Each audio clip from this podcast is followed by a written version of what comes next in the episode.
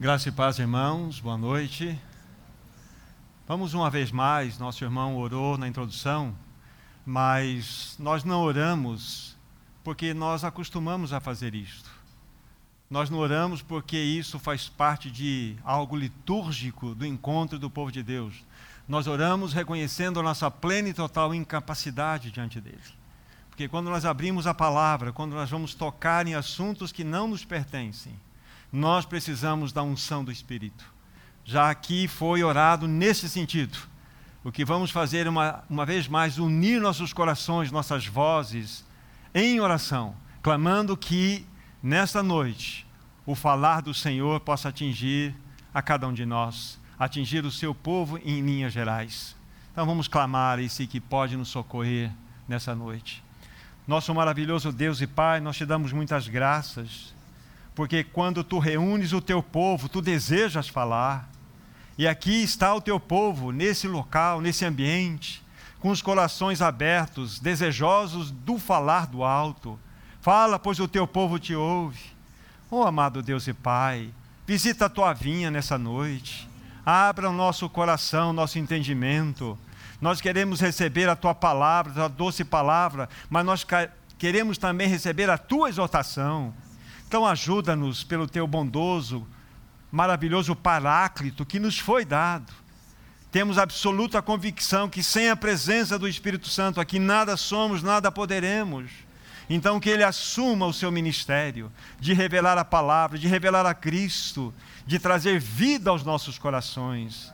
Oh, amado Deus e Pai, nós te damos muitas graças, pois tu desejas falar e nós queremos te ouvir nessa noite pelo teu poder, pela tua graça. Nós oramos no precioso nome daquele que deu a sua vida por nós na cruz, Jesus. Amém. Amém. Vamos tomar nossas Bíblias no livro de Mateus. Eu vou citar a mesma porção que eu citei no último reunir, né, que foi domingo passado. Mateus capítulo 24, o verso 42. Foi a partir dessa leitura que nós então introduzimos o nosso assunto, o qual vamos concluir com a graça de Deus nessa noite. Mateus capítulo 24, 42, assim diz: Portanto, vigiai, porque não sabeis em que dia vem o vosso Senhor. Eu quero acrescentar essa leitura nesse mesmo livro de Mateus, capítulo 25, o versículo 13. É o final da consideração daquela parábola chamada parábola das dez virgens. Mateus 25, verso 13, diz lá a palavra do Senhor: Vigiai, pois, porque não sabeis o dia e nem a hora. Aqui está estas duas porções. Não vamos considerar os textos precedentes né, que envolvem essas porções aqui lidas, porque o nosso intento aqui é exatamente mostrar aos irmãos através de uma palavra de alerta que eu comecei a dá-la na reunião passada, que foi no domingo à noite. E em realidade, este, este alerta, esse falar, atinge dois públicos diferentes. O primeiro público é composto daquelas pessoas que não nasceram de novo, conforme nós havíamos dito, aquelas pessoas que já nasceram nesse mundo, como todos nós, mortas espiritualmente falando, e que necessitam da obra do novo nascimento. Consideramos isto com vastas expressões de textos na semana que passou. Mas essa palavra de alerta também ela é direcionada àquelas pessoas que já nasceram de novo, que já têm absoluta convicção que fazem parte do povo de Deus. Mas o que aconteceu com este povo, com esse grupo? Eles estagnaram, eles pararam, eles não avançaram, estão vivendo uma indolência espiritual, uma indiferença espiritual. Então, esta palavra Vigiai, pois não sabeis, né, não sabeis o dia nem a hora, é voltada de modo específico também para esse segundo grupo e que de maneira muito pontual nós vamos tratar nesse momento, nessa noite, para concluirmos o que começamos na semana passada. Muito bem. É, eu quero ainda falar algumas coisas que falamos na semana passada, ainda que seja de maneira muito curta, para que nós possamos dar o um andamento e avançarmos no nosso encargo dessa noite. Eu havia citado para vocês, ou mencionado, o capítulo 24 de Mateus, a partir do versículo 6, está bem pertinho aí de vocês, nós não vamos fazer a necessidade da leitura, Porque lá está escrito assim: e certamente ouvireis falar de guerras e rumores de guerras, mas não vos assusteis, porque assim é necessário acontecer. Porque nação se levantará contra nação, reino se levantará contra reino, e haverá fomes, e haverá terremotos por todas as partes. Mas isto é simplesmente o princípio de dores. Então, diante desse quadro, desse cenário que nós estamos vivenciando, aos nossos olhos, diante dos noticiários, então foi muito oportuna na semana passada fazer a menção desse texto, como é oportuno também fazê-lo novamente. Porque nós estamos diante de um fato que está trazendo na humanidade o que? Está trazendo na humanidade um cenário muito sombrio. Quando nós vemos então a Rússia invadindo a Ucrânia, isso perturba profundamente o povo de Deus. Mas nós já fizemos essa consideração na semana passada e eu vou fazê-la muito rápida. Jesus diz assim: Não vos assusteis, e a palavra que aparece ali, não vos amedroteis, não tenhas medo. Nós somos o povo da viva esperança. Este cenário mundial não pode nos afetar. Não pode nos afetar, porque nós somos o povo da viva esperança. Nós somos um povo que de fato vive da dependência, o quê? Da dependência de uma realidade, de uma pátria celestial. Nós somos aqueles que se encontram de passagem nessa, nessa terra. Então, mediante esse cenário, como que nós devemos encarar? Permita-me algumas poucas palavras ainda sobre esse assunto. Aí, aí alguns irmãos dizem assim, mas escuta, quem olhando para esse cenário de Rússia versus Ucrânia. Quem está certo? De um lado temos Putin, de um lado temos OTAN, o Zelensky, ali o presidente da Ucrânia. Quem está certo? Amados irmãos e irmãs, não nos iludamos. Ambos são lâminas de uma mesma tesoura. Vocês já viram aquelas tesouras de cortar grama? São duas lâminas. Lâminas, duas lâminas de uma mesma tesoura. Agora a questão é: se Putin está de um lado e Zelensky do outro, mas na realidade atrás deles existe uma elite global, existem oligarquias, existem planos obscuros, existem mãos invisíveis que também fazem o movimento da tesoura. Eles são apenas personagens. Porém, eu quero dizer que atrás desta oligarquia, atrás destes que fazem esses movimentos invisíveis, há Satanás fazendo isso também.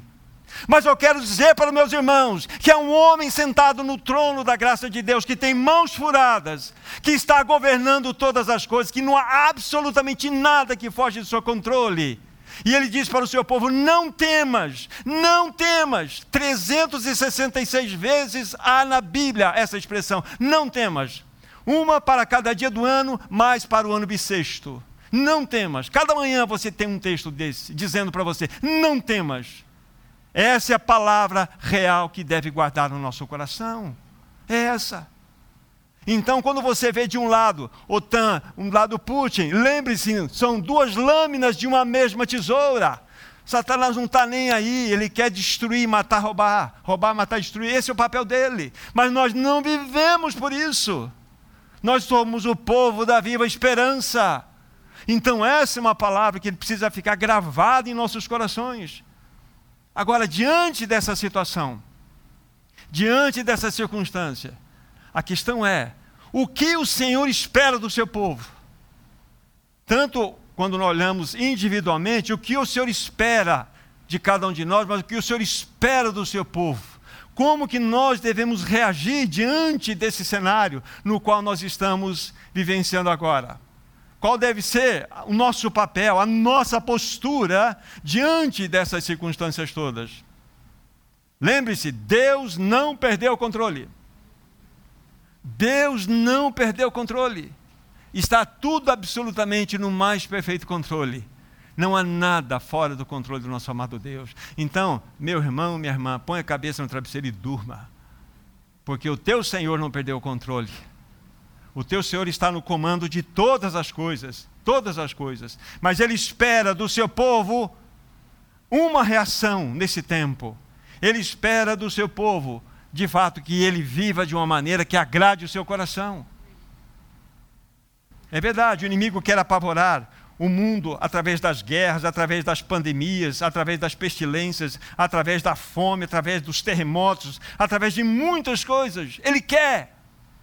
Mas nós temos um Deus Todo-Poderoso.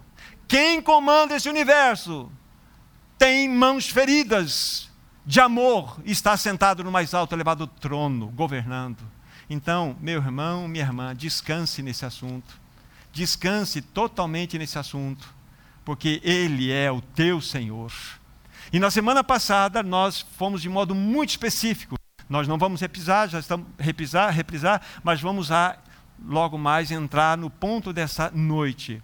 Falamos claramente que essa mensagem de alerta é dirigida àquele primeiro público, que é aqueles que não têm a certeza do seu novo nascimento. Falamos de modo muito claro a apresentação do Evangelho para todos que estavam presentes mostrando a necessidade do novo nascimento, da nova vida em Cristo Jesus. E ninguém pode sair desse ambiente sem ter absoluta convicção de que é um filho, uma filha de Deus. Não pode. Porque o texto é vigiar porque não sabeis o dia nem a hora. Ninguém sabe. E nós devemos nos posicionar diante de todo este cenário. Agora, nesse ponto, então, quero me dirigir Agora nós vamos começar o encargo dessa noite. Dirigir ao outro público, aquele segundo público, aqueles que de fato são verdadeiramente salvos, nasceram de novo, têm uma experiência com Cristo Jesus, mas vivem uma vida sem compromisso com o Senhor. Vivem uma vida diante do Senhor que não agrada o seu nome, não avançam espiritualmente. Então é para todos estes, é para todos nós que possamos nos encontrar nessa situação. Vocês já ouviram falar de adultos usando fraldas espirituais? Adultos com fraldas espirituais. Esse é o ponto. Há muitos de nós, novas criaturas, que vivem nos seus berços particulares, têm os seus chocalhos especiais e têm as suas fraldas especiais. Não cresceram espiritualmente. Fisicamente cresceram mas não crescer espiritualmente. E nós devemos, de fato, olhar para o espelho e fazer a pergunta: será que não sou eu? Será que, pelo tempo decorrido, eu já não deveria estar avançando? Vamos pegar dois textos para mostrar isso para vocês. O primeiro deles, livro de 1 Coríntios. 1 Coríntios, no capítulo 3. Vamos ler aqui os dois primeiros versículos. Observem Paulo escrevendo essa igreja em Corinto, na maneira como ele se dirige, como ele se dirige àqueles irmãos, pelo menos a esse grupo de irmãos em especial. 1 Coríntios capítulo 3, versículo 1 e 2. Preste bem atenção. Eu, porém, irmãos, não vos pude falar como a espirituais, e sim como a carnais, como a crianças em Cristo. Leite vos dei a beber, não vos dei alimento sólido, porque não podiais suportá-lo, nem ainda podeis, agora, ainda, pois ainda sois carnais. Do versículo 3 em diante, ele vai começar a mostrar o problema da carnalidade que acontecia lá em Corinto. Vocês brigam entre vocês, há contenda no meio de vocês, vocês têm preferências, vocês na realidade são bebês espirituais. Esse é um texto escrito para a nova criatura. Está claro aqui para nós. Me dirigi a vocês como a carnais, como crianças em Cristo. Estão em Cristo, mas são crianças em Cristo. Quantos de nós não pode estar recebendo esse, nesse momento essa exortação? E se nós estivermos recebendo, devemos reconhecer, falar, Senhor, eu, eu sou um, um bebê eu sou um bebê em Cristo porque eu estou vivendo na direção das minhas realidades carnais. Vamos pegar um outro texto mais específico sobre isso. Hebreus capítulo 5. Hebreus capítulo 5. Olha que texto que nos impressiona também. Hebreus capítulo 5. Eu vou ler a partir do versículo 11. O autor dessa carta ele está trazendo a palavra, uma palavra de exortação. São cinco exortações que tem toda a carta do livro de Hebreus. Por isso que é um livro que tem essa característica exortativa. E observe o que esse autor vai dizer. a partir do verso 11, capítulo 5 de Hebreus. A esse respeito, temos muitas coisas que dizer e difíceis de explicar, porquanto vos tendes tornado tardios em ouvir. Pois, com efeito, quando deviam ser mestres, atendendo o tempo decorrido, tende novamente necessidade de que alguém vos ensine de novo quais são os princípios elementares dos oráculos de Deus. Assim vos tornastes como necessitados de leite e não de alimento sólido. Ora, todo que se alimenta de leite é inexperiente na palavra da justiça, porque é criança, mas o alimento sólido é para os adultos, para aqueles que, pela prática, têm as suas faculdades exercitadas para discernir não somente o bem, mas também o mal. Irmãos e irmãs, mais claro que isso é impossível tentar explicar esse texto é até trazer confusão quase. Mas, em rápidas palavras, para vocês terem uma ideia, esses irmãos aqui, esses irmãos, tinham uma jornada de apenas de seis a sete anos no máximo. Por favor, qual o seu tempo de história de cristianismo? Qual o meu tempo de história? E com seis ou sete anos de jornada, eles estão recebendo uma exortação desse nível. Quanto mais deveria ser a exortação dada a mim? De quantos anos eu estou seguindo ao Senhor? E será que as pessoas veem Cristo em mim? Será que as pessoas estão vendo que há um avanço espiritual em mim? Porque ele fala de modo muito claro aqui como foi a exortação que Paulo fez aos Coríntios, aqueles irmãos da cidade de Corinto. Olha, vocês estão necessitados novamente de leite, ele está dizendo aqui, não de alimento sólido. Um adulto tomando uma madeira. É isso que ele está falando aqui. Vocês precisam de leite, leitinho. Irmãos, é verdade, a Bíblia fala que nós devemos nos alimentar do verdadeiro e genuíno leite espiritual, para que seja dado crescimento para a salvação. Mas o leite tem o seu período de ação na nossa vida. Você precisa de alimento mais sólido. O que é alimento sólido? É encher, encher a cabeça de conhecimento? Ah, eu tenho uma tonelada e meia de conhecimento bíblico. E daí? E a medida de Cristo dentro de você? Qual que é? Então não é a quantidade de informação bíblica que você tem dentro de você, é a expressão de Cristo que habita no seu interior que vai medir a sua realidade espiritual. Esse é o ponto. Quanto de Cristo as pessoas podem ver em mim? Quanto de Cristo eu posso ver em cada um de vocês? Essa é a grande situação. Então, esses dois textos nos mostram de modo muito claro que há muitos adultos que ainda estão em fraldas espirituais. E nós precisamos sair dessa realidade. Então, essa palavra de alerta, vigiai, porque não sabeis o dia nem a hora, é para todos nós agora. É para nós sairmos dessa esfera de criancice, dessa esfera de carnalidade e avançarmos. Você sabia que o cristão não cresce do zero para dez? A gente pensa que crescimento do cristão é de 0 para 10. Não, não. Nós nascemos de novo todos 10, sabemos de tudo. Nós somos cheios de nós mesmos, cheios de orgulho. Eu sei, eu sou egoísta. Crescimento cristão é do 10 para o zero. Você cresce para baixo. Esse é o crescimento cristão, porque você vai diminuindo. Convém que Cristo cresça e você diminua. O cristão cresce para baixo, espiritualmente falando. Esse é o verdadeiro crescimento. Não é você saber, saber, saber, saber. É as pessoas enxergarem, enxergarem, enxergarem em mim, em você, Cristo. Esse é o ponto. Irmãos, é tempo de firmar a nossa identidade celestial. O Senhor está voltando.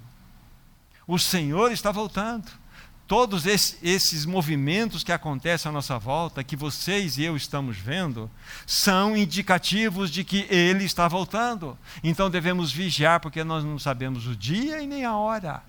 Mas estes movimentos precisam despertar em nós uma realidade. Precisamos, como estou dizendo para vocês, precisamos de fato ter clareza da nossa identidade celestial. 1 Coríntios, vão para esse texto, por favor. 1 Coríntios, capítulo 15. 1 Coríntios, capítulo 15. Há um tempo atrás nós consideramos, a partir do versículo 45 em diante. Hoje só vou precisar do 48 e o 49. 1 Coríntios 15, 48 e 49. A Bíblia diz assim: Como foi o primeiro homem terreno, tais também são os demais homens terrenos. E como é o homem celestial, tais também são os celestiais. Assim como trouxemos a imagem do que é terreno, devemos trazer também a imagem do celestial. É necessário, meu irmão, minha irmã, que, de fato, nós possamos firmar novamente a nossa identidade celestial. Está na hora de termos a clareza no coração de quem nós somos em Cristo Jesus. Quem nós somos?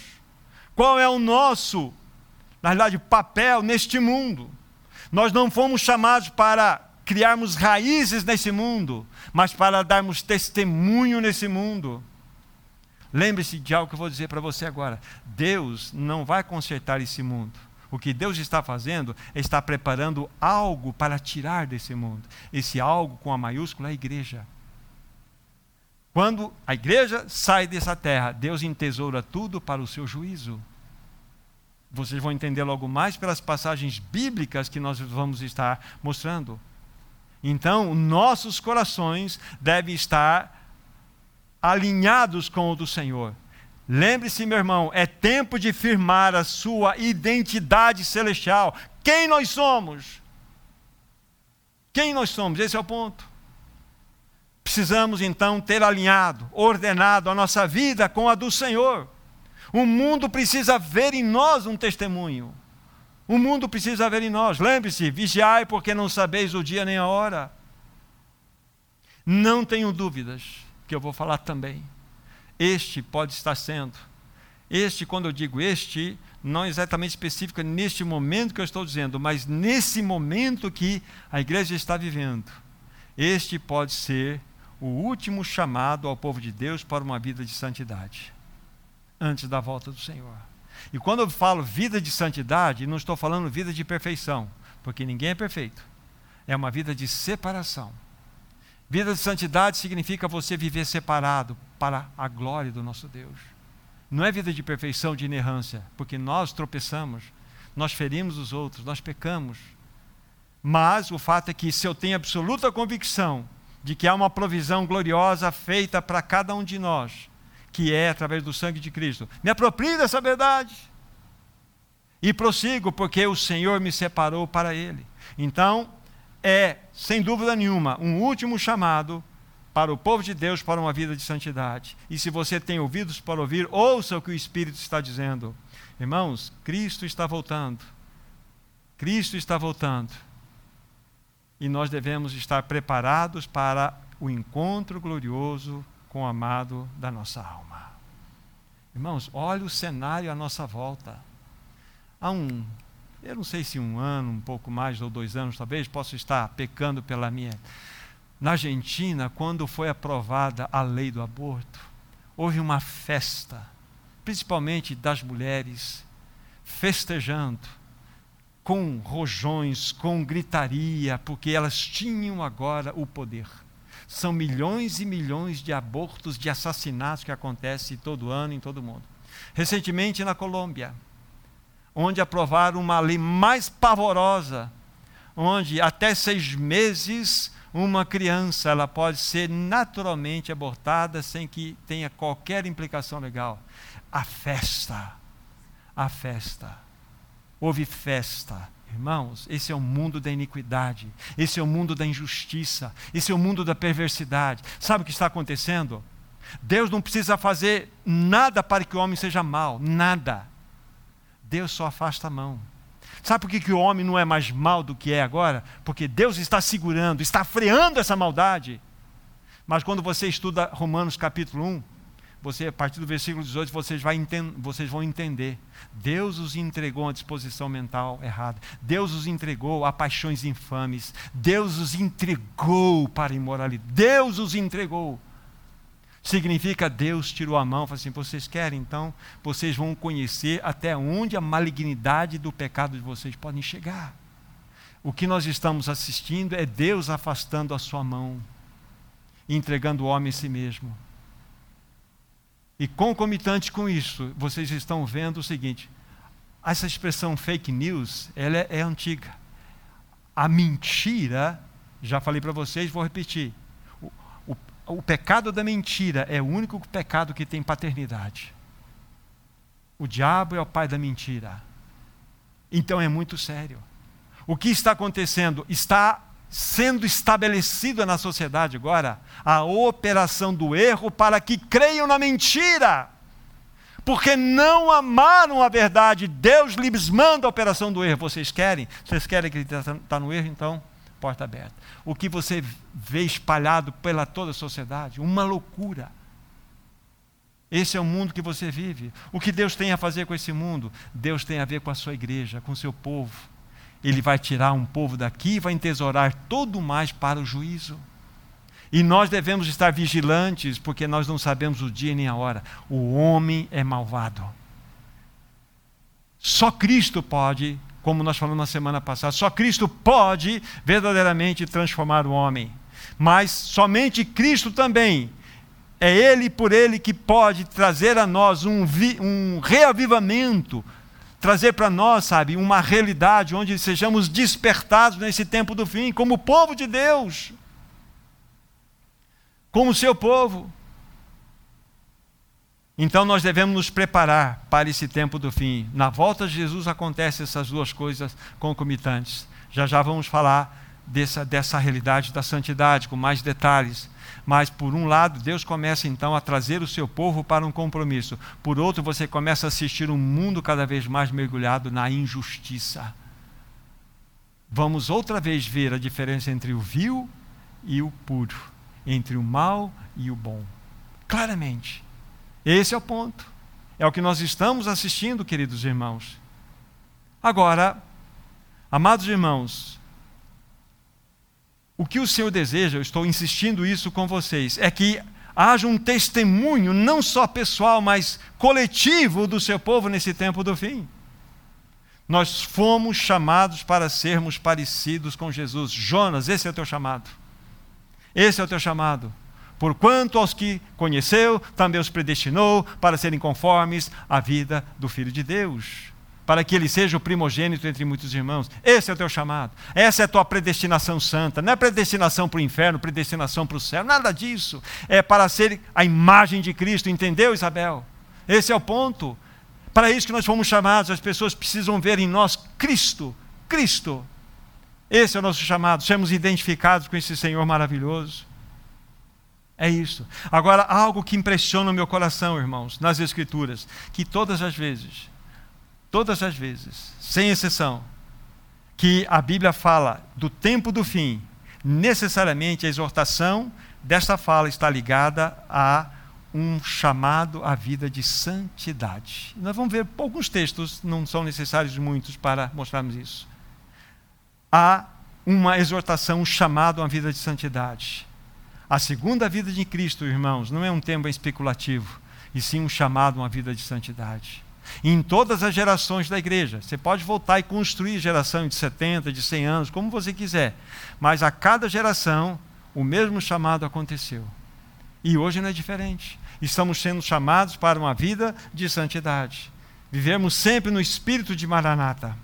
Agora, para considerarmos esses textos, é necessário ainda falar alguma coisa muito rápida sobre vocês que o pior estado, a pior condição para um cristão, ou melhor, até dizendo, o pior estado para a igreja do Senhor nesse tempo do fim, é o estado da mornidão. Na mornidão. Você se lembra da passagem de Apocalipse 3, versículo 14 a 22? Só anotem, depois vocês leem em casa. Mas ali, quando o Senhor né, está dirigindo-se à igreja de Laodiceia, Laodiceia, num determinado momento, ele vai dizer o seguinte: Eu conheço as tuas obras. Jesus dizendo: Eu conheço as tuas obras, que nem és frio e nem és quente. Assim, porque és morno, nem és frio e nem quente, estou a ponto de vomitar-te da minha boca. Porque dizes no teu coração: Rico sou e abastado, de nada tenho falta. O Senhor fala assim: Você nem sabe que é miserável, pobre, cego e nu. Aconselhos que de mim compres ouro refinado para te enriqueceres, vestiduras brancas para te vestires e esconderes a tua nudez, e colírio para ungir os teus olhos, para que enxergues. Essa é uma exortação para a igreja. Igreja. Então, Aqui a gente percebe a náusea do Senhor diante do seu próprio povo, que não se posiciona, um povo que não tem compromisso com a sua palavra, um povo que acostumou-se com a reunião, um povo que acostumou-se com o estudo bíblico, um povo que acostumou-se de ver mensagem pela internet, mas um povo que não cresce espiritualmente. E lembre-se, crescer espiritualmente não é encher cabeça de informação, é crescer em caráter é Cristo sendo formado no seu e no meu interior. Só para finalizar esse ponto e vemos os textos específicos sobre santidade, o ouro, quando o Senhor ele exorta aquela igreja a, a se apropriar, o ouro fala-nos da santidade do caráter de Deus. É exatamente o significado do ouro. As vestiduras falam-nos do que? Falam-nos das boas obras, do testemunho de vida que nós devemos dar. E o colírio fala-nos da realidade de termos discernimento espiritual nesse tempo do fim. Esse é o ponto. Mas aquela exortação é uma exortação que nós devemos considerá-la com cuidado em nossos corações. Extremamente importante para nós. Vamos então aos textos que eu tenho relacionados para olharmos né, o aspecto da relação dos últimos dias com santidade do Senhor. Todas as vezes que temos aí a apresentação dos últimos dias, há uma convocação ao povo de Deus a viver uma vida de santidade. Primeiro texto, 1 Tessalonicenses capítulo 3. 1 Tessalonicenses 3, de 11 a 13. Olha a clareza da palavra para nós. Repetindo, 1 Tessalonicenses 3, de 11 a 13. Ora, o mesmo Deus e Pai e Jesus, nosso Senhor, dirijam-nos o caminho até vós, dizia Paulo àqueles irmãos. O Senhor vos faça crescer e aumentar no amor, uns para com os outros e para com todos, como também nós para convosco, a fim de que seja o vosso coração confirmado em santidade, isento de culpa, na presença do nosso Deus e Pai, na vinda de nosso Senhor Jesus com todos os seus santos. Viram as duas coisas? Na vinda e santidade? Esse é o ponto. Aqui está o texto claro para nós. Paulo mostrando-nos que aqueles irmãos, dentro daquela realidade local, lógico, essa palavra ela atinge a realidade da igreja em todas as gerações, mostra-nos como nós devemos proceder. Olha só, faça crescer e aumentar no amor de uns para com os outros e para com todos. Essa história de nós amarmos o difícil é complicado. Irmão, não tem como nós crescermos sendo crentes de internet. Você precisa andar comigo para comer do mesmo sal que eu como. Aí você vai me conhecer, você vai pensar, poxa, o Thomas parecia tão legal, mas ele não é fácil não. Aí nós vamos raspar um no outro. E nessa raspada nós vamos um amolando o outro.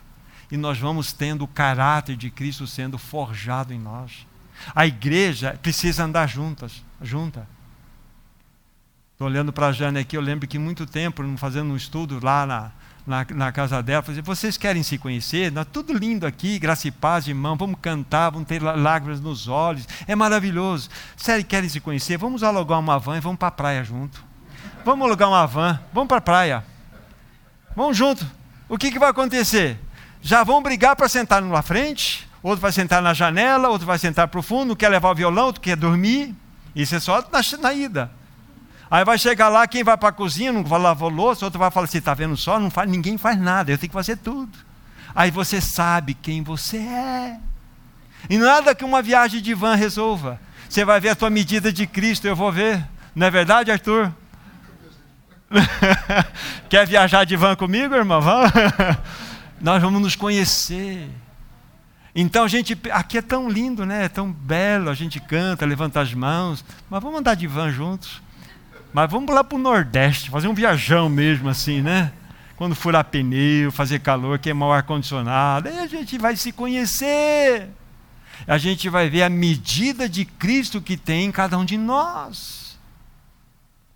Toda esse, essa, essa perfumaria que nós apresentamos para as pessoas desaparece. E começa a surgir quem nós somos. Porque nós botamos terno bonito, roupa bonita, nos perfumamos, mas lá dentro está a realidade. E o Senhor quer que nós entendamos que santidade é uma coisa muito mais profunda do que nós achamos. Então, para nós aumentarmos em amor uns para com os outros, isso é assunto sério. Amar o amável é fácil. Agora, vamos amar aquele irmão que pensa totalmente contrário, não só pensa contrário a você, mas ele até dá umas espetadas em você. Aí a gente fala assim: ó, com aquele irmão não dá não. E a gente afasta, a gente cria o nosso reduto. Aí nós temos os bloquinhos, né? Irmão, nós precisamos crescer espiritualmente. Nós precisamos avançar. Então esse texto nos mostra de modo claro a ligação, finais dos tempos e um apelo à vida de santidade. Vamos ver um outro bem pertinho, capítulo 5, versículo 23. Capítulo 5, 1 Tessalonicenses 5, 23.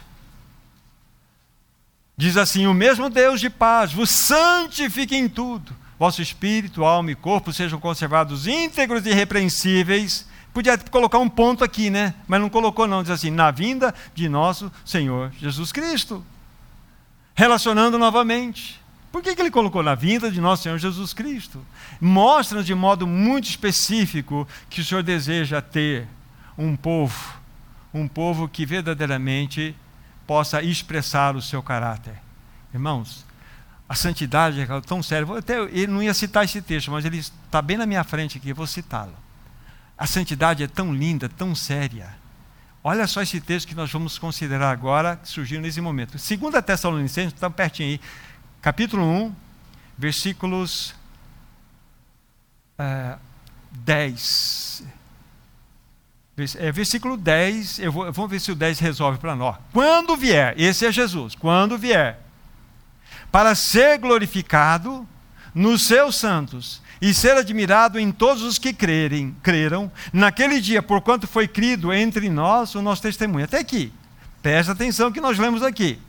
Quando Jesus vier, quando Cristo vier para ser glorificado nos seus santos. Por que não está escrito aí pelos seus santos? Podia estar escrito, não é? Pelos seus santos. Ele vem, os seus santos glorificam ele. E ser admirado em todos e não por todos. Por que, que não está por todos aqui? Onde então Cristo será glorificado? Na igreja. A glória dele será vista na igreja. Onde ele será admirado? Será admirado na igreja. Ele é o cabeça, nós somos o corpo. Nós devemos expressar o caráter dele. É isso que está mostrando aqui. Isso fala-nos de santidade. Fala-nos de uma vida de santidade, irmãos. Olha que texto lindo. Mas vamos para um outro. Ah, vamos escolher aqui. Segunda Pedro, vá para frente, por favor. Segunda Epístola de Pedro, capítulo 3. Texto por muitos conhecido, mas extremamente importante para esse momento. 2 Pedro 3, do 8 ao 14. Preste bem atenção à associação que nós estamos fazendo. Vinda do Senhor, santidade. A partir do versículo 8 diz assim: Há, todavia, uma coisa, amados, que não deveis esquecer: que para o Senhor um dia é como mil anos, e mil anos como um dia. Não retarda o Senhor a sua promessa, como alguns julgam demorada. Pelo contrário, ele é longânimo para convosco, não querendo que nenhum pereça, senão que todos venham ao arrependimento. Virá, entretanto, como ladrão, o dia do Senhor, no qual os céus passarão com estrepitoso estrondo, e os elementos se desfarão abrasados, também a terra e as obras que nela existem serão atingidas. Agora, olha, olha a associação que Pedro faz. Ele sai dessa situação cataclísmica, dessa situação que envolve todos os movimentos do céu, de destruição, de tudo isso que nós vimos. Aí ele fala no versículo 11 assim: Visto que es, todas estas coisas hão de ser assim desfeitas, deveis ser tais como os que vivem santo procedimento e piedade, esperando e apressando a vinda, a vinda do dia de Deus, por causa do qual os céus incendiados se desfarão e os elementos abrasados se derreterão. Nós, porém, verso 13, segundo a sua promessa, esperamos novos céus e nova terra, os quais habita a justiça. E finalizando o 14. Por esta razão, ó, por tudo isso que foi dito, pois, amados, esperando estas coisas, empenhai-vos por achardes ou ser achados por ele em paz, sem mácula e irrepreensíveis. Não é um apelo para a santidade? Visto que todas estas coisas serão assim, deveis ser tais que vivam em santo procedimento. Não está claro para nós? Daniel não está escrito aí? Está claro. A associação da vinda do Senhor com um apelo a uma, a uma realidade de santidade. Aí eu pergunto para você, meu irmão, minha irmã, qual tem sido o seu tempo de dedicação ao Senhor? Eu ouvi uma mensagem muito rápida ontem, não, não, não ouvi completa, mas o irmão falou o seguinte: olha, Quantas temporadas de Netflix você já assistiu esse ano? Vai ser muito fácil lá no Tribunal de Cristo, né? Ver as medidas que você medidas de tempo que você aplicou nessas coisas, que não estou dizendo que você não possa fazer isto, porque eu tenho Netflix em casa também, não tem, mas a questão é qual é o tempo que você dedica para essas temporadas e qual é temporadinha que você dedica para a leitura da palavra vai ser muito fácil, dentro do tribunal de Cristo, verificar a sua dedicação. Simples assim. Irmãos, o inimigo é ardiloso. O inimigo, ele quer nos distrair, ele quer nos entreter, ele quer nos amarrar nesse mundo, ele quer nos tirar a atenção daquilo que é essencial, daquilo que é foco, daquilo que fala da eternidade. Irmãos, não brinque com a sua alma. O inimigo, ele te odeia ele vai fazer de tudo para destruir, inclusive dar pirulito todo dia. Ele vai dar suco gostoso, ele vai dar morango com chantilly, porque ele, ele não destrói você dando, é, é, dando giló, dando, ele dá, coisa boa. Então nós devemos ter atenção. Vocês entendem aqui a relação que eu faço? Mas esse texto, novamente, nos chama a atenção da associação entre santidade, que é apelativa, sempre relacionada à vinda do Senhor. Irmão, quanto tempo você tem jornadeado com o Senhor? A questão é quanto de Cristo tem sido formado em mim e você, esse é o ponto. Vamos citar mais um texto apenas de Romanos sobre esse assunto. Romanos capítulo 13. Romanos 13, versículo 11 a 14. Romanos 13, de 11 a 14. Olha, olha o que o texto tem a nos falar aqui.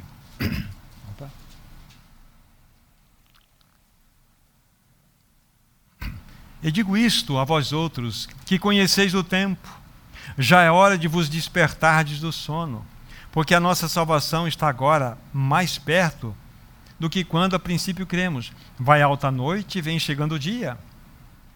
Deixemos, pois, as obras das trevas, revistamo-nos das armas da luz, andemos dignamente como em pleno dia, não em orgias e bebedices, não em pudicícias ou imoralidades e dissoluções, não em contendas e ciúmes, mas revestivos do Senhor Jesus, Cristo, e nada disponhais para a carne no tocante às suas concupiscências. Novamente, Paulo está se dirigindo aos irmãos em Roma, dois mil anos atrás aproximadamente.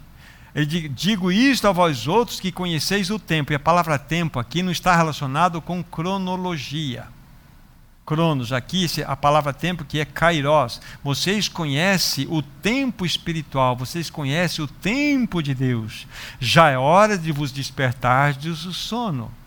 Porque a nossa salvação está agora mais perto do que quando a princípio nós cremos o Senhor quer nos despertar do sono. Vocês lembram daquela mensagem que nós partilhamos com os irmãos aqui? Cuidado para não dormir na canoa. Tem muita gente dormindo na canoa e vai ser tragado pelo Niagara Falls. Tão distraídos, sendo levados pelo balanço do gozo, dos prazeres e entretenimentos desse mundo. Irmãos, não está aqui alguém fazendo apologia contra divertimento, contra televisão, contra temporada. Não estou fazendo isso. Eu estou querendo medir valores com vocês. Eu quero medir valores. Porque o que é prioritário na nossa vida precisa ocupar o primeiro lugar e ponto. Essa é a questão. Essa é a situação. Então, esse texto, novamente, ele chacoalha a roseira da nossa vida. Vai alta noite e vem chegando o dia. Deixemos, pois, as obras das trevas e revistamos-nos das armas da luz. Aí vem o apelo: andem de modo digno, como em pleno dia, não em orgias, bebedices, etc., como nós lemos. Não em contendas, não em ciúmes. Há um apelo de Paulo aqui. Então, a palavra é uma exortação, mas novamente vimos santidade, tempo do fim. Você e eu temos sido chamados para viver uma, uma vida santa eu e você. Agora, quando nós nascemos de novo, queridos irmãos, nós fomos sacados nesse mundo, desse sistema caído. A palavra igreja é uma palavra muito linda no seu original.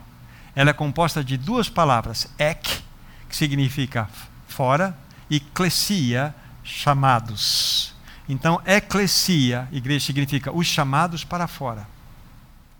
Vocês foram chamados para fora. E eu fui chamado para fora desse sistema maligno. Aí que cabe para nós aquele texto. Não precisam ir lá, Gálatas 6,14. Lembra-se?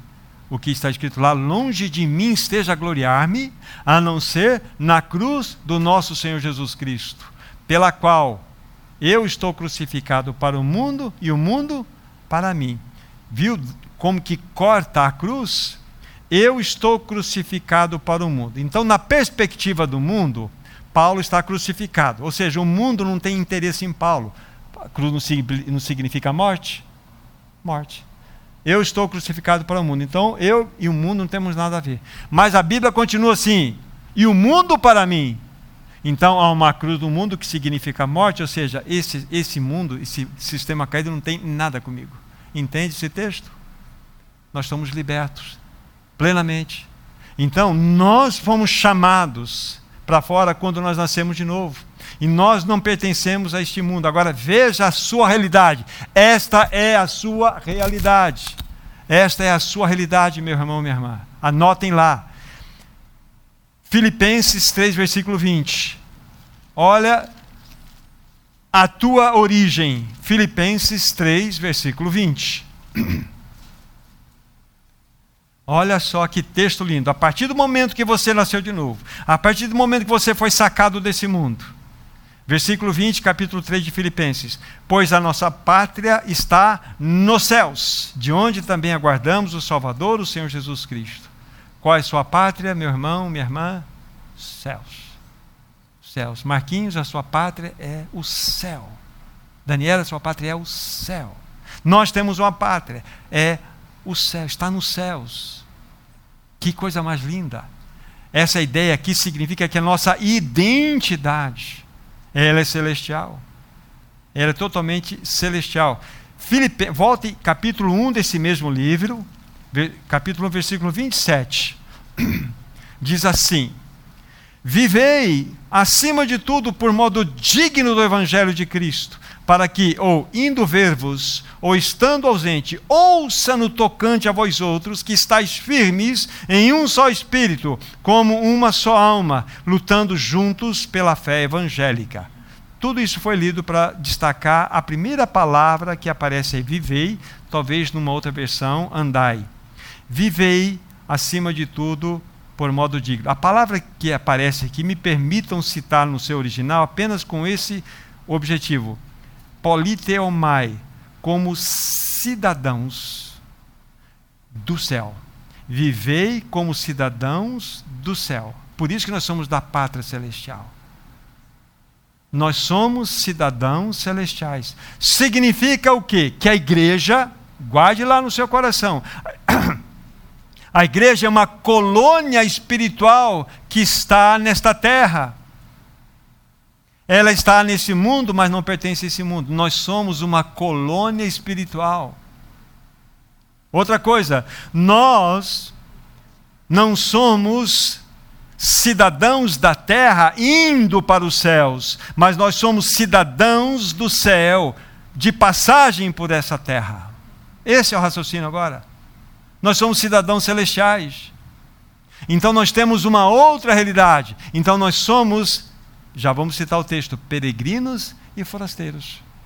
Então qual é a tua ligação com esse mundo? Nenhuma. Nós estamos aqui de passagem. Então, quando a Bíblia chama-nos a atenção para vivermos em santidade, é para que nós entendamos a nossa verdadeira identidade celestial. Lembre-se, nós não somos cidadãos terrenos indo para o céu, somos cidadãos celestiais de passagem nessa terra. Mudou tudo. Sabe por quê? Na cruz em Cristo você morreu para esse mundo e o mundo morreu para você. Você nasceu para uma outra esfera. Solange, você nasceu para uma outra esfera. Você é uma cidadã celestial, celestial. Você não se pertence mais. Você vive aqui para a glória do teu Senhor. Esse é o ponto. Então, aqui esses textos mostram essa verdadeira realidade. Somos cidadãos celestiais. Vamos lá para 1 Pedro capítulo 2. Estamos indo para a conclusão, irmãos. Mais um pouco, chegamos lá. 1 Pedro capítulo 2, 9 e 10. Aqui está a descrição dos santos. Aqui está a sua descrição, meu irmão, minha irmã. 1 Pedro 2, 9 em diante. Vós, porém, sois raça eleita, sacerdócio real, nação santa, povo de propriedade exclusiva de Deus, a fim de proclamar as virtudes daquele que vos chamou das trevas para a sua maravilhosa luz. Vós, sim, que antes não erais povo, mas agora sois povo de Deus, que não tinhas alcançado misericórdia, mas agora alcançastes misericórdia. Aqui está a sua descrição, Murilo. Você faz parte de uma raça eleita. Você faz parte de um sacerdócio real. Você faz parte de uma nação santa. Você faz parte de um povo de propriedade exclusiva de Deus. Mas tem um objetivo: para você proclamar as virtudes daquele que te chamou das trevas para a sua maravilhosa luz. Para você ser um anunciador desse evangelho. Vocês se lembram do apelo que eu estou fazendo para todo mundo? Peça uma vida para o Senhor. Seja luz nesse mundo, seja sal nessa terra, peça uma vida para o Senhor. Então aqui está a descrição. Isso mostra-nos a realidade da qual nós pertencemos, identidade celestial, totalmente celestial. Somos cidadãos celestiais andando aqui nessa terra. Bem pertinho aí onde nós estamos, 1 Pedro 2, 11 e 12. Na sequência. Amados, exorto-vos como peregrinos e forasteiros que sois, a vos absterdes de, das paixões carnais que fazem guerra contra a alma, mantendo o exemplar o mantendo exemplar o vosso procedimento no meio dos gentios, para que naquilo que falam contra vós outros, como de malfeitores, observando-vos em vossas boas obras, glorifiquem a Deus no dia da visitação. Que texto claro! Se você somar esse versículo 11 e 12 que nós lemos com os anteriores 9 e 10, você vê uma sequência perfeita. Sendo que nós somos, dentro daquele aspecto de raça eleita, sacerdócio real, nação santa, etc. Aí ele fala assim: vocês são peregrinos e forasteiros. Quem é peregrino e forasteiro? É dessa terra, Davi? Não, não é. É um peregrino, é um forasteiro, está de passagem. Está de passagem aqui. Aí vem uma, uma, uma, uma exortação para que nós nos abstenhamos das paixões carnais que fazem guerra contra a alma. E devemos manter exemplar o nosso procedimento no meio da sociedade. Não é uma convocação à vida de santidade? É lógico. É lógico. É assim. Agora, o inimigo é ardiloso para jogar sono espiritual em nós. O inimigo joga preguiça. O inimigo não quer que nós nos reunamos, o inimigo não quer que nós leiamos a palavra, o inimigo não quer que nós tenhamos comunhão, o inimigo quer nos amarrar. Ele quer nos prender, quer nos prender. Irmão, nós precisamos estar despertados. Vigiai, vigiai, porque não sabeis o dia e nem a hora.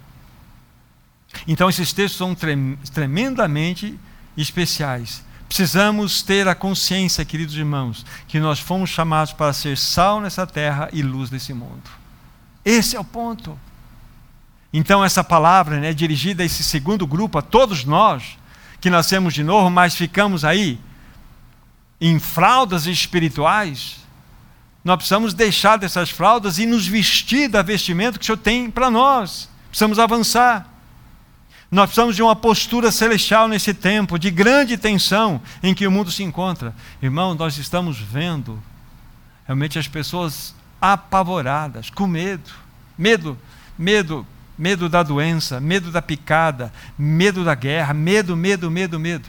E a indústria do medo que vem através da propaganda para, pelas, por, por toda essa, essa mídia contaminada, ela provoca pânico nas pessoas. Mas lembre-se, nós somos o povo de Deus, o povo da viva esperança. Nós temos uma palavra de esperança, porque nós aguardamos um Salvador que virá nos buscar. O mundo não tem esperança, e você deve levar essa palavra de esperança às pessoas. Anuncie o Evangelho, pregue o Evangelho, ganhe vidas para Cristo. Não perca tempo. Carregue no bolso alguma coisa que você possa, possa, possa dar, como um folheto, ou uma indicação, ou seu testemunho de vida, mas ganhe vidas para Cristo. Nós somos celestial, ou celestiais. A nossa esperança não está nesse mundo, que brevemente entrará no juízo. Nós somos o povo da viva esperança. Não somos amedrontados pelas notícias, pois sabemos quem governa esse mundo. Um homem de mãos furadas, que está sentado no mais alto elevado trono desse universo. O seu nome é Jesus Cristo. Ele governa. Ele não perdeu o controle de absolutamente nada. Põe a cabeça no travesseiro e durma. Se você confiar nele, você pode fazer isto. Agora, nós precisamos então ir para o fim eu queria finalizar que enquanto o Senhor não vier, enquanto Ele nos mantiver aqui, nós precisamos ter uma palavra de esperança, mesmo que seja em meio às grandes batalhas, em meio às lutas, em meio às baixas, mas nós temos que ter uma palavra de esperança. Ela está em Abacuque capítulo 3. Abacuque capítulo 3. É um texto extremamente precioso e depois vocês vão ler os três capítulos, são poucos capítulos, você não gasta mais que 15 minutos para ler isso bem devagarinho. Vocês vão observar um juízo enviado por Deus contra o seu próprio povo para purificar o seu próprio povo. Como que houve esse diálogo entre o profeta menor e o Deus Todo-Poderoso, até que há uma revelação clara no coração de Abacuque que Deus derramaria o juízo sobre o seu povo, por amor a Ele. Aí o que acontece no final de toda essa reflexão, versículos 17 a 19, Abacuque capítulo 3 diz assim: Olha só como ele chegou a essa conclusão. Ainda que a figueira não floresça, nem haja fruto na vide, o produto da oliveira minta, e os campos não produzam mantimento, e as ovelhas sejam arrebatadas do aprisco, e nos currais não haja gado, todavia eu me alegro no Senhor e exulto no Deus da minha salvação. O Senhor Deus é a minha fortaleza e faz os meus pés como os da corça e me faz andar altaneiramente. Aqui está a promessa. Mesmo que, mesmo que, mesmo que a figueira não vai dar flor, não tem problema. Não vai ter fruto lá na vide, não tem problema. O produto da oliveira vai não vai vingar, não tem problema. Vai faltar alimento, não tem problema. As ovelhas serão arrebatadas do não tem problema. Nos corrais não terá, não tem problema. Eu me alegrarei no Senhor. Olha que confiança. O nosso coração deve estar verticalizado, irmãos, não horizontalizados a sua dependência ao Senhor. O Senhor cuida dos seus como a menina dos seus próprios olhos. Ele jamais colocará sobre os seus ombros algo que ele mesmo não tenha dado condições para você suportar. Quando eu olho histórias de testemunhos do passado, o Senhor muito bem sabe que eu não teria competência e condição nenhuma de sofrer o que aqueles irmãos sofreram. Mas ele deu uma medida tão santa, tão linda, tão maravilhosa, que aqueles irmãos padeceram coisas que eu Senhor, eu lamento dizer, mas eu não tenho condição. Sendo honesto. Mas ele vai te dar uma medida, ele vai te dar um suporte real. Seja em qualquer circunstância, você vai levar os olhos para o céu e vai dizer: Eu, todavia, me alegro no Senhor e exulto no Deus da minha salvação. Ele é. Ele é. Então, irmãos, para nós fecharmos, diante desse cenário que nós estamos vivendo, olhe para o seu Senhor. Ele está no comando de todas as coisas. Ele está cuidando de tudo. Leve a palavra, tanto para que você ganhe vidas para o Senhor, como você pode edificar os santos. Há muitos santos machucados por aí, há muitos santos que precisam de ajuda, estão desanimados, estão desamparados, estão largados, estão famintos da palavra, por tantos anos que caminharam e não têm o que receber. Então que o Senhor levante irmãos para que atendam todos esses amados, irmãos e irmãs, que possam suprir a vida desses irmãos, possa trazer graça, possa trazer uma palavra de esperança. Então, queridos irmãos e irmãs, essa é a palavra: vigiai, pois não sabeis o dia e nem a hora, que nós possamos ter recebido a exaltação do Senhor. Nosso maravilhoso e querido Deus e Pai, nós te damos muitas graças. Tu és um Deus bom, um Deus maravilhoso, um Deus que mesmo faz a ferida, mas um Deus que coloca o untar, coloca o bálsamo sobre a ferida. Senhor, sempre quando necessário, fira-nos, Senhor. Nós precisamos das tuas feridas porque elas são feridas de amor. Nós queremos ser curados. Tira-nos, Senhor, da estagnação espiritual. Tira-nos, Senhor, da ignorância espiritual. Tira-nos do marasmo espiritual, da indiferença. Nós queremos ser um povo ativo. Aviva-nos, Senhor, pelo teu poder. Visita a tua vinha, Senhor, nesse tempo do fim.